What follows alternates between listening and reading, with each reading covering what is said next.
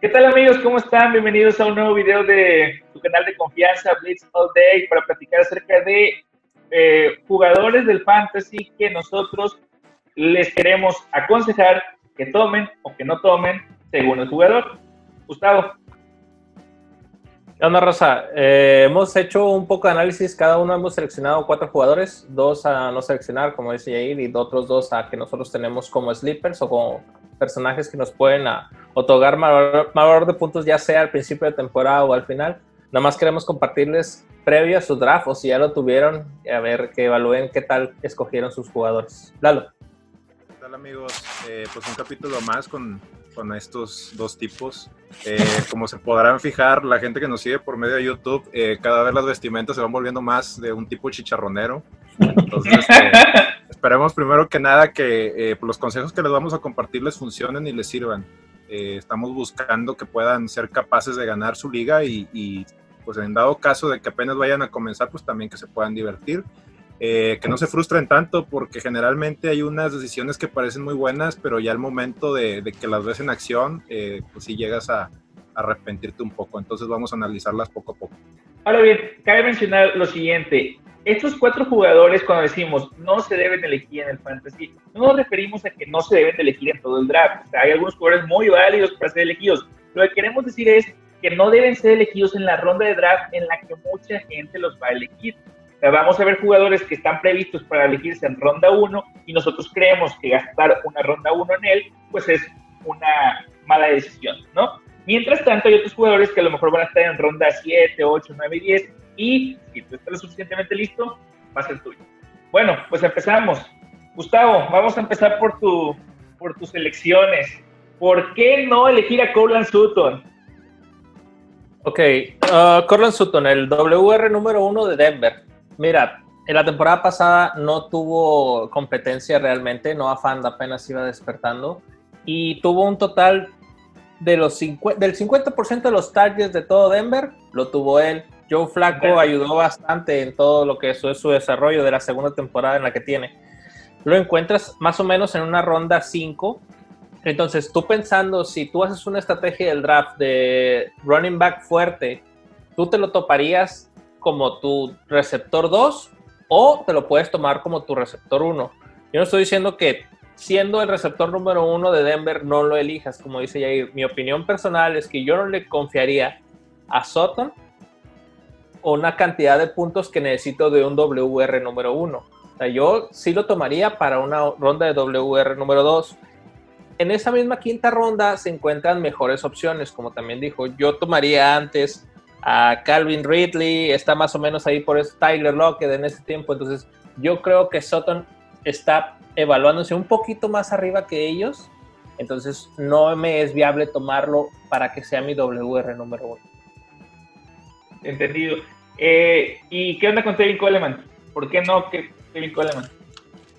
Mira, Tevin Coleman tiene el problema no en sí desde él. Eh, Shanaman quiere darle más frescura a su cuerpo de corredores, entonces divide básicamente el trabajo equitativamente entre tres personajes. Entonces tiene mucha competencia. Raheem Monster se apoderó del dueño de RB1 de San Francisco a, mitad de temporada y en lo que son los playoffs. y Tevin Coleman, Tevin Coleman absolutamente no tuvo casi ningún toque en lo que es playoffs y segunda parte de la temporada pasada. Entonces, yo esperando que Monster siga con este papel, yo preferiría tomar a Monster, a pesar de que como quiera te estás arriesgando a tener una división de tres en las mismas cantidades. Regresa este, Jenny McKinnon de dos años de lesión, no sabemos qué tanto, qué tan bien regrese, pero según cuando él vino a San Francisco el año pasado antes de Era para ser titular. Exacto, él venía a ser titular y apoderarse de, de, este terreno. Entonces, no creo que Tevin Coleman tenga este, pues, oportunidades. Además de que si tú ves el calendario de San Francisco, pues realmente no es mucho de competencia más que cuando se encuentran en, Filadelfia y a Nueva Inglaterra, por así de verlo. Entonces, no le, por ese punto no hay tanto a discutir, sino más que nada por la división. Además de que si tú quieres apoderarte del tiempo de San Francisco, tendrías que tomar dos corredores, ya sea Monster o a Coleman o a, a McKinnon. Entonces, es mucho el riesgo a tomar solamente a Coleman. Entonces, mi opinión personal es que no lo tomes. Ok, coincido totalmente. Yo coincido totalmente. Ni Sutton como WR1 de Denver, ni Coleman como WRD desconocido de San Francisco. Creo que son buenas elecciones a tomar. ¿Tú, Lalo, qué opinas? También estoy de acuerdo con, las, con lo que está comentando Gustavo, ¿no? Creo que eh, pues Sutton no, no ha demostrado tal vez eh, pues llegar a ser como que un receptor que te pueda eh, funcionar en términos de fantasy y creo que Coleman le baja mucho, mucho lo que es su valor eh, en términos de fantasy también hablando. Eh, pues el hecho de que probablemente se encuentre en un comité. Claro. Es más probable. Entonces yo creo que, que, son, son buenas, buenas, buenos consejos para dar, para evitar este, tomar en entrada. Bueno, y ahora vamos con los consejos de a quién si tienes que agarrar. Justin Jefferson, el WR que viene de, de la Universidad eh, de Luisiana. De Luisiana que viene a romper. Sí, de hecho tuvo el, el año pasado este, recibiendo pases de Joe Burrow directamente de la, de la, Universidad de Luisiana. Entonces Minnesota está poniendo una gran, pues podemos decirlo, una presión o confianza en él para que poco a poco llegue a ser su receptor estelar. Um, va a estar detrás de la sombra de Adam Thielen. Adam Thielen va a tomar el lugar que dejó Stephon Dix en esta ofensiva. Entonces, Jefferson, mi opinión para que nosotros tomemos a Jefferson como un WR, pero de tus suplentes, porque lo vas a tomar ya hasta la ronda 11, ya hasta la ronda 10, uh, es para que despierte y te genere más o menos los números que generó AJ Brown en su primera temporada, que es cuando los las coordinadores defensivos este, de otros equipos realmente no tienen en la manera de que trabaja este y este despierta, ¿verdad? Entonces, mira, si vemos un poquito el calendario que tiene Justin Jefferson enfrente, es, tiene un calendario muy amable a través de las primeras seis temporadas hasta, la primera semana de bye. Incluso, o sea, nomás me preocupa Green Bay, que, se, que casualmente le toca en la primera este, semana. Se enfrenta dos veces a Chicago y le toca también dos veces contra Detroit. Entonces, eso le ayuda a los de Detroit, nada más tendría la única competencia de Green Bay y Minnesota. Entonces, creo a partir de la segunda temporada, Justin Jefferson te podría entregar mucho. Sí, sí, sí, coincido. De hecho, me gustaría comentar que hace poquito leí un artículo donde el entrenador de los vikingos hacía el comentario de que Justin Jefferson era justamente lo que habían trasteado. O sea, le, estaba llenando el ojo totalmente y, bueno, pues buenas expectativas para él. ¿Y qué tal Allen Robinson? Mira, Allen Robinson se me hace una persona con muy mala suerte. Siempre le toca un mal coreback en los controles. Pero eh, año con año, estando desde Jacksonville, nos ha demostrado que él es un buen receptor. Él hace su trabajo, él te genera más o menos, tiene un promedio de 10 puntos por partido. O sea, estamos diciendo que es alguien constante, alguien que si tú lo tienes como un wide receiver número 2 de tu, de tu línea, incluso un wide receiver 1, bueno, yendo fuerte por, como repito, yendo fuerte en RB, que es mi estrategia, yo no descartaría tomar a, Robinson como WR número uno, ¿verdad? Uh, teniendo, la temporada pasada tuvo 154 targets y hizo 156, 156 puntos en total. Entonces sí promedió más o menos unos 11 por partido. Con la llegada de Nick Foles debería de mejorar la ofensiva de Chicago, entonces él tiene un coreback mucho mejor que Mick Trubisky. Eso no está ni siquiera a, discusión, ¿verdad? Entonces Nada más la pregunta es la, si Matt Nagy va a darle la confianza a Nick Foles desde el primer partido o va a seguir intentándolo con Trubisky a ver si lo que hicieron en el draft totalmente fuera de sentido funciona. Sin embargo, no sabría decirte hasta que veamos en la cancha. En cuanto a su calendario, realmente el calendario de Chicago es de los más fáciles para los receptores, entonces realmente sí Allen Robinson sería alguien que podrías tomar en una ronda 1 o 2 de tus receptores. Muy bien, dale, ¿qué opinas? Pues no por nada Gustavo tiene un título, ¿no? Un título de fantasy, amigo. No por nada lo tiene. decisiones seguras, decisiones correctas. Pues decisiones eh, un poco arriesgadas. Yo la pensaría a lo mejor en el caso de Justin Jefferson, simple y sencillamente por el hecho de que es un novato. Desde ahí partimos. Esperemos que le siente bien lo que es la liga. Pero creo que el tema de Allen Robinson, a mí también particularmente, es una posición que me llena mucho el ojo y más ahora con, el, pues, con la contratación ¿no? de Nick Foles en los, en los Usos de Chicago. eh, porque siempre ha sido un jugador muy constante, como lo ha comentado Gustavo, con corebacks que son pésimos, son malos. Entonces creo que son buenas, buenos consejos los que, los que nos comparten. Bueno, pues vamos ahora a analizar los consejos de agarrar o no agarrar de Lalo. Lalo, tú en tu caso nos, traes aquí ya desde el principio polémica, o sea, el, la primera elección es súper polémica y ya nos está diciendo por, por dónde van los tiros. Aaron Rodgers no debe ser elegido. Cuéntamelo. Aaron Rodgers, no, amigo, no que no deba de ser elegido. No debes de tratar en la medida de tus posibilidades de buscar otro coreback. Pero ¿por qué voy con el punto de Aaron Rodgers? Mira, escuchar el nombre de Aaron Rodgers pues, significa en automático, ¿no? Que es el coreback eh, pues más constante de los últimos años, eh, que ha sido muy bueno, que ha tenido equipos en ocasiones malos, en, ocasiones muy buenos, que nunca sabes en qué momento te puede soltar un Hail Mary y te puede dar la victoria en cualquier partido de, fantasy. Eh, pues obviamente también el destino no ha sido muy, muy agraciado con él, tema de que únicamente tiene un solo anillo de, Super Bowl. Eh, pero creo que en términos de fantasy, eh, su rendimiento ha ido a la baja a lo largo del tiempo. ¿Por qué? Por temas de lesiones, por tema de factor de edad, no es como todos. O sea, llega un punto en tu carrera donde llegas a lo más alto y creo que Aaron Rodgers está en ese, en ese punto donde está, donde comienza a bajar. No por nada también, pues Green Bay pues decidió draftear a lo que es este, pues Jordan Love, ¿no? Pero obviamente esto no significa de que, de que haya sido buena elección. Todos sabemos que Green Bay hizo un pésimo draft en, esta, en este año.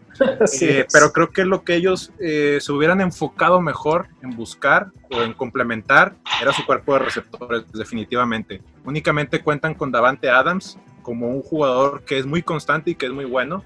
Y creo que es la única oportunidad que tiene donde Aaron Rodgers puede, puede, puede destacarse. Entonces, particularmente ese es mi punto de vista. Yo creo que por eso es un jugador que deberíamos de, evitar tal vez tomarlo en, una ronda alta y buscar a lo mejor otras posibilidades de coreback. Y es que es un jugador que por su nombre sale en las primeras rondas, o sea, en segunda o tercera ronda ya hay gente eligiendo. Entonces, tomar la decisión de elegirlo tan alto eh, con estas circunstancias suena precipitado. Exactamente. Bueno, y James Conner, o sea, tú estás diciéndonos que no eligamos el RB1 de Pittsburgh. Conozco una persona que, que, conoces tú también que se va a infartar con esta noticia. Espero que nos infarte porque quiero, quiero tener una victoria asegurada en, esta, este año. Obviamente, si lo perdemos, pues ya, ya no tenemos esa victoria, ya no contamos con ella.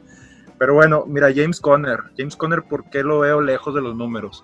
Lo veo muy lejos de los números que manejó eh, pues en sus años anteriores, ¿no? Empezó a jugar, ¿por qué empezó a jugar James Conner? O sea, lo sabemos, ¿no? Eh, le veo Bell, entró un periodo de indecisión, no sé si jugar, no sé si jugar. Se le dio oportunidad a James Conner de, de, empezar a participar un poco más en el tema del equipo.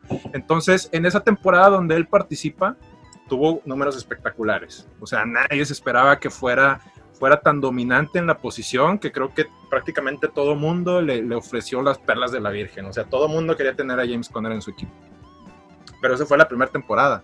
Ya posteriormente avanzamos en el siguiente año y se presentaron, vinieron los problemas de lesiones, vinieron problemas de otro tipo que empezaron a mermar mucho el tema de, la, de las capacidades. O sea, el año siguiente de, de, la temporada debut que tuvo, que tuvo James Conner siguió siendo un jugador que todo, todo el mundo quería tenerlo en las primeras rondas. Todo el mundo buscaba a James Conner, pero ya al momento de que se empieza ya lo que es la ejecución de la, de la temporada, presentó muchos problemas de lesiones y eso fue lo que mermó su capacidad de hacer puntos eh, pues, en lo que es este, el, año, el año en curso.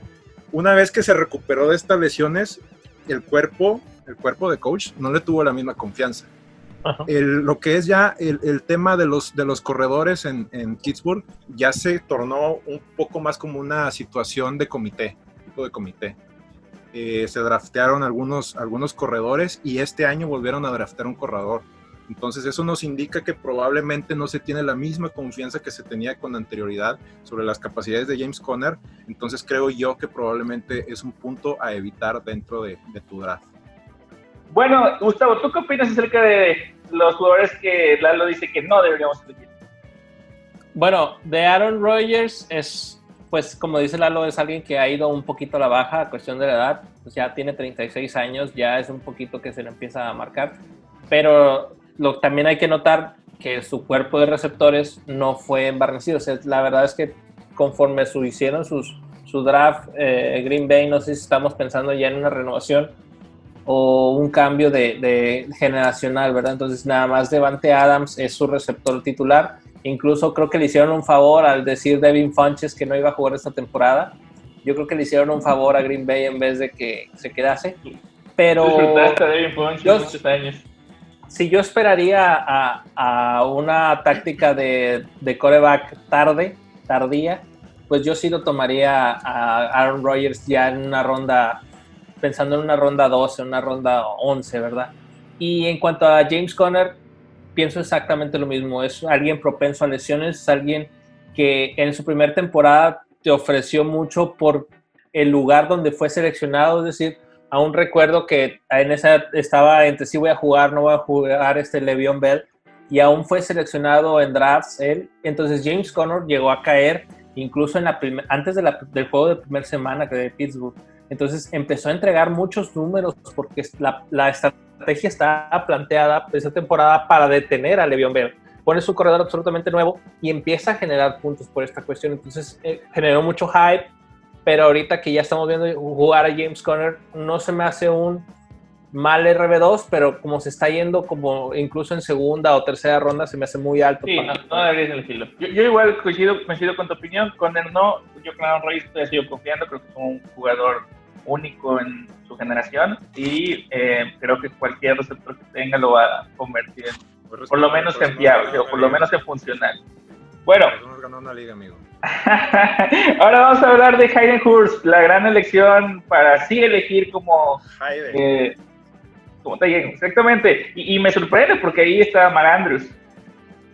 Mira, Hayden Hurst, eh, proveniente de, los Cuervos de Baltimore, tuvo siempre la sombra de Mark Andrews. Mark Andrews la temporada pasada eh, un jugador excelente. Nosotros eh, lo elegimos en una de las rondas, en una de nuestras ligas que, que participamos y la verdad es que pues, el Mark Andrews we trust. O sea, siempre fue un jugador muy consistente para una posición de ala cerrada, que generalmente siempre te anda otorgando alrededor de los 6, 5 puntos en su posición. Eh, lo que era Mark Andrews nos entregaba siempre números muy, muy constantes. Sí, doble dígito. bueno, el punto no es hablar el punto no es hablar de Mark Andrews, el punto es hablar de lo que era su, suplente, que es Hayden Hurst. Hayden Hurst fue, fue tradeado hacia los, los Falcons de Atlanta. Este, y este es el detalle, este es el detalle por el que yo pienso que es un jugador que hay que tomar. Eh, la ofensiva de Atlanta es una ofensiva meramente, meramente aérea. O sea, es una cuestión de buscar receptores o de buscar a las cerradas, no hay de otra ahí. Está todo ¿eh? Ojo. Está Todd Gurley, así es, pero Todd Gurley también recuerda que viene de una super lesión, una lesión donde ya no es el mismo Todd Gurley, yo sé, yo sé que es un jugador muy bueno, que obviamente si tiene las condiciones y encuentra eh, pues esa estabilidad física más que nada, porque de sus capacidades nadie duda, creo que sí, tal vez puede robar algún tipo de snap o alguna una cuestión de puntos, pero creo yo también que el dato que hay que tomar en cuenta es que en su momento Austin Hopper, que fue eh, tradeado hacia, hacia los Browns, eh, entregó números muy constantes el año pasado, números muy constantes en una, en una ofensiva que digo que es meramente aérea, eh, que inclusive lo posicionó como el tercer, el tercer mejor receptor, el, tercer mejor a la cerrada, perdón, pues lo que fue en la, temporada pasada. Entonces creo yo que, que Hayden Hurst tiene, tiene las capacidades suficientes como para poder repetir lo mismo ya que prácticamente no tiene a nadie detrás. O sea, él, es, él va a ser el ala cerrada titular del equipo. Entonces creo yo que con esos números que tiene ya como, como antecedente, lo más probable es que nos entregue buenos números y nos pueda servir mucho para más adelante. Ok, ¿y qué, qué opinamos de Deontay Johnson? Deontay Johnson, amigo. Un saludo para mi compañero, mi amigo del alma, que está próximo a casarse, eh, que probablemente lo va a elegir nosotros la verdad la temporada pasada desconocíamos, no sabíamos quién era Deontay Johnson. Él fue la única persona que confió en el planeta en Deontay Johnson. Y en todo el equipo de Pittsburgh. Y en todo el equipo de Pittsburgh, así es. En su defensa, en sus pateadores, hasta en los aguadores, en los preparadores físicos. Todos estaban en ese equipo de fantasy. Todo, en todo mundo confió él. Eh, pero creo, creo yo que Deontay Johnson en su temporada pasada, que fue su temporada como novato, entregó números muy constantes a pesar de que se lesionó Ben Roethlisberger. Pedro Tisberger, tú sabes obviamente que es un jugador que, que, a lo mejor tiene una cuestión similar a la de, a la de Aaron Rodgers, que es el tema de la edad, que a todos nos, nos empieza a pegar y nos empieza a mermar mucho el tema del, rendimiento. Pero creo yo que Deontay Johnson, con una ofensiva comandada por, por Rudolph, por Hodges, eh, que realmente, bueno, al menos yo personalmente, y que me disculpe toda la gente que, que sigue a, que nos escucha en Pittsburgh. Yo no, daría, yo no daría un peso por ellos, amigos. Ni un solo peso por ellos. Pero a pesar de que los tuvo a ellos ahí trabajando, entregó números muy buenos para una temporada de, de novato. Entonces, mira, y te voy a dar el siguiente dato, porque yo también investigué. ¡Ay, hijo de su madre! Investigué puntos, igual que Gustavo, igual. También me metí y me puse a buscar todo para entregar información confiable. Confiable. Confiable, totalmente confiable. La temporada pasada, amigo, tuvo 59 recepciones en el año. 59 recepciones, contabilizó 680 yardas y 5 touchdowns. Son números bastante decentes, ¿Mm? bastante decentes. Pues para un jugador que está en su temporada de novato, con dos corebacks, que la verdad es que no se espera nada de ellos. Ahora vamos a tomar en cuenta que probablemente ya, al fin, espero que después de mucho tiempo, veamos una temporada sana totalmente de Ben Roethlisberger.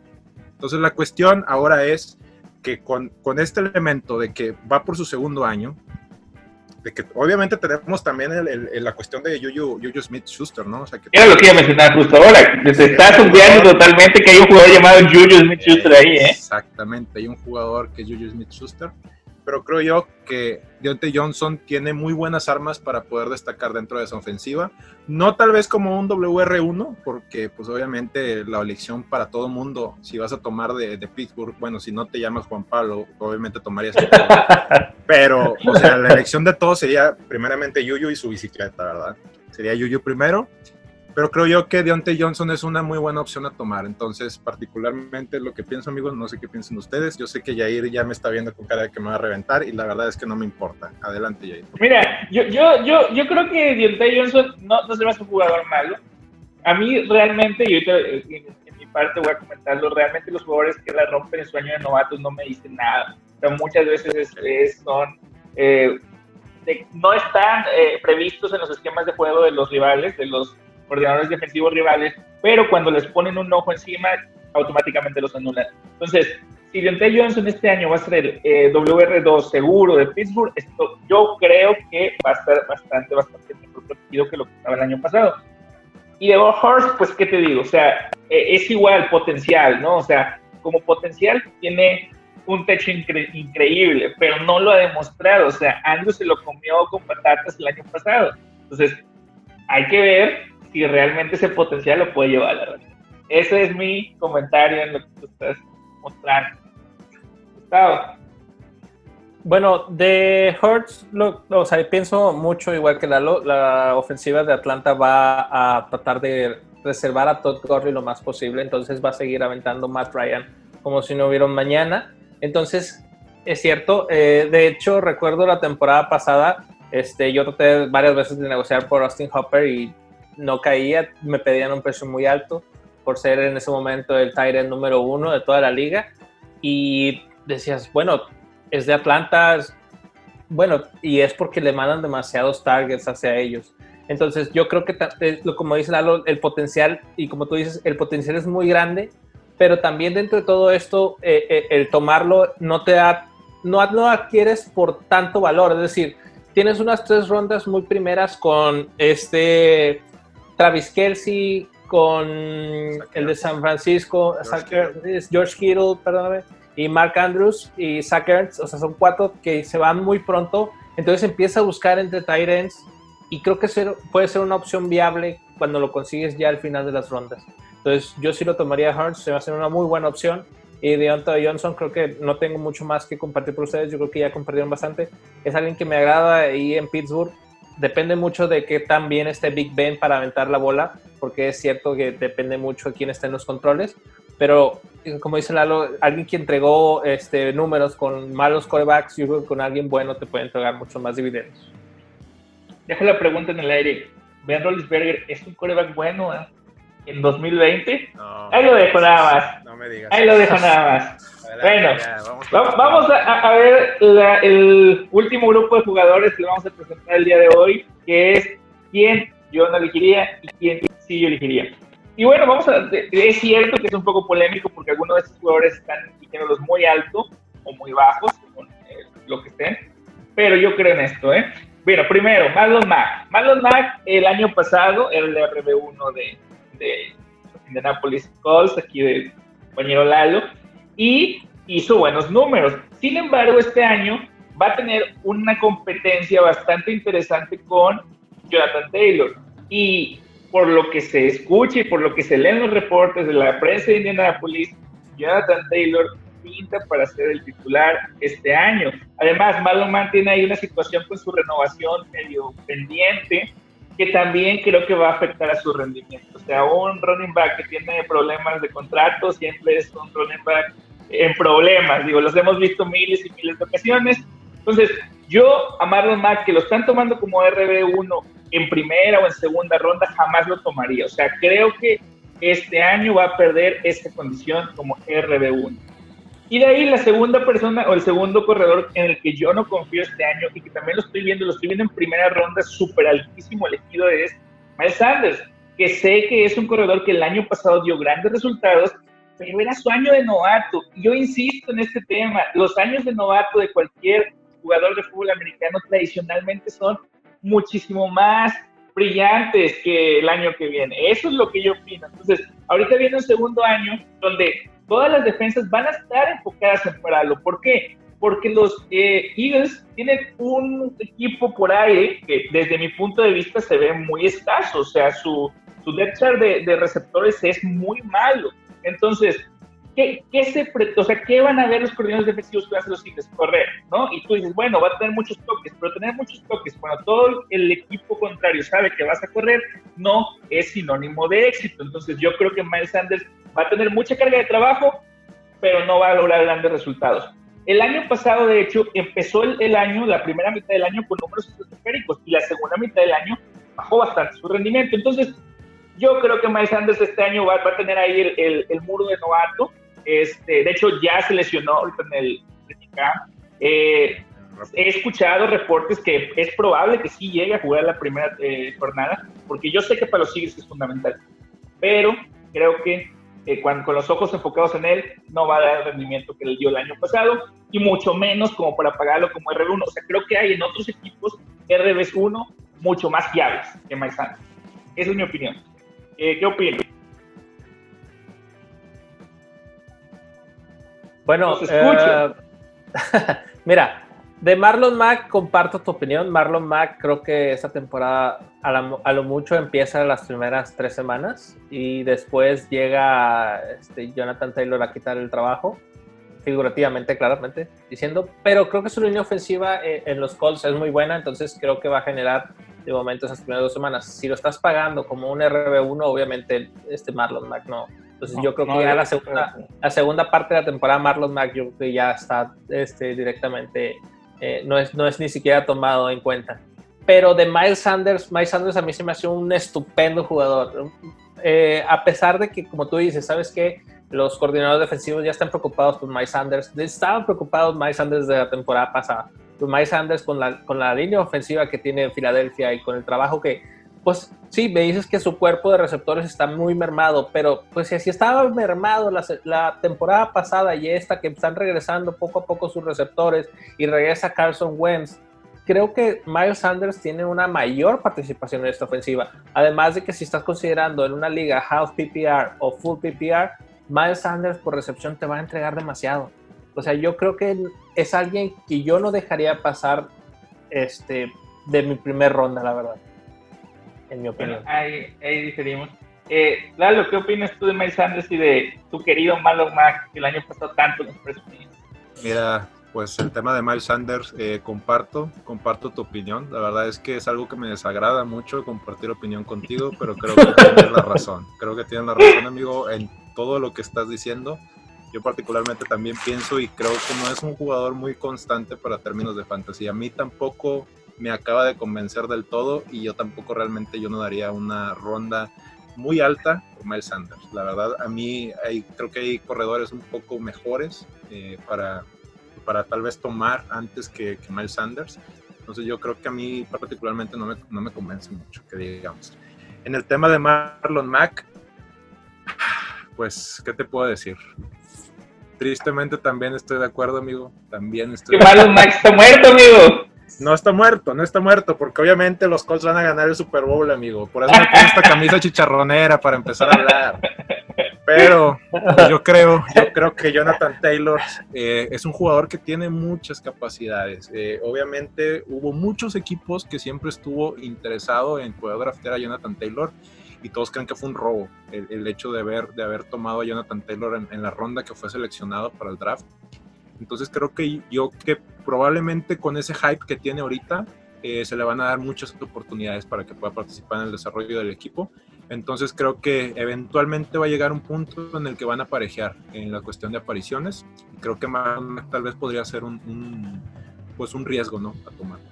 Pues muy bien, y ahora vamos con las, los jugadores que yo opino que deberían tomar más alto de lo que se están tomando. Y aquí viene la, la, la, opinión más polémica probablemente del video, que es yo sigo creyendo, sigo confiando en David Johnson. David Johnson, para aquellos que no están tan pegados al tema de fantasy, hace unos años era sin lugar a dudas eh, o el número uno o el número dos de toda la liga en cuanto a fantasy. Demostraba muchísima capacidad por tierra, era increíble receptor, anotaba muchísimos touchdowns, y bien, alguien me puede decir, sí, pero eso fue hace dos años.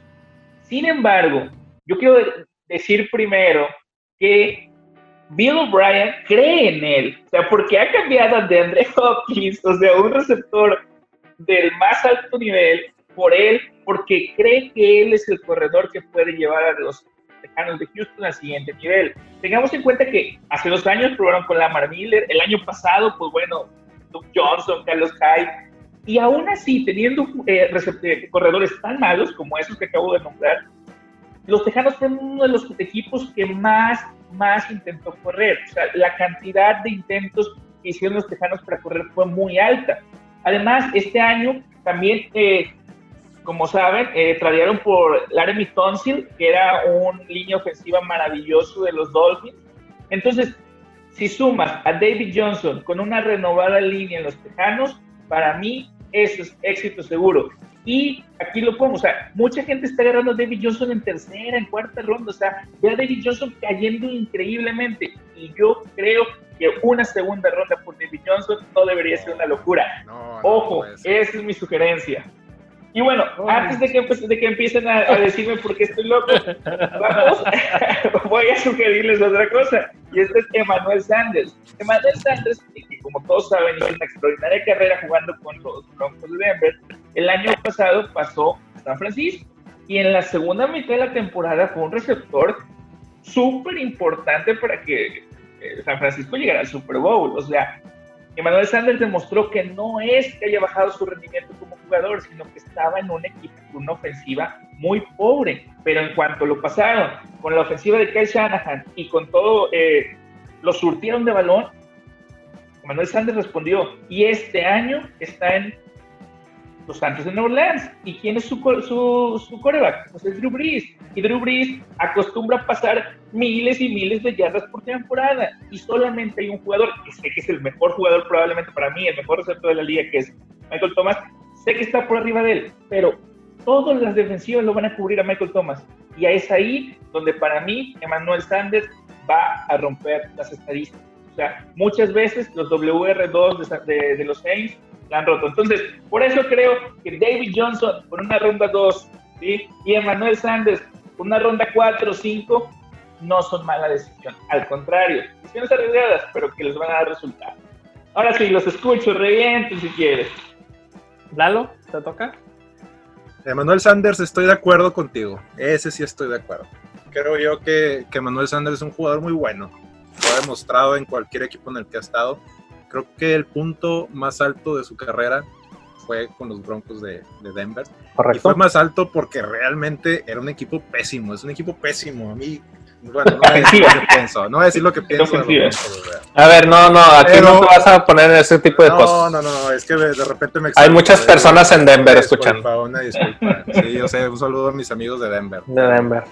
Creo yo que, que Manuel Sanders eh, sí ha sido un jugador muy constante durante el paso del tiempo, lo ha demostrado en todos los equipos donde ha estado y creo que sí tiene un punto muy claro al, al, mencionarlo, ¿no? De que obviamente Michael Thomas al ser de los mejores receptores de la liga va a estar cubierto prácticamente el 99% del tiempo pero eh, pues eso es lo que, lo que define ¿no? a los grandes jugadores, que aunque esté cubierto el 99% del tiempo, siempre encuentra la forma de zafarse y siempre encuentra la forma de, generar puntos para su equipo.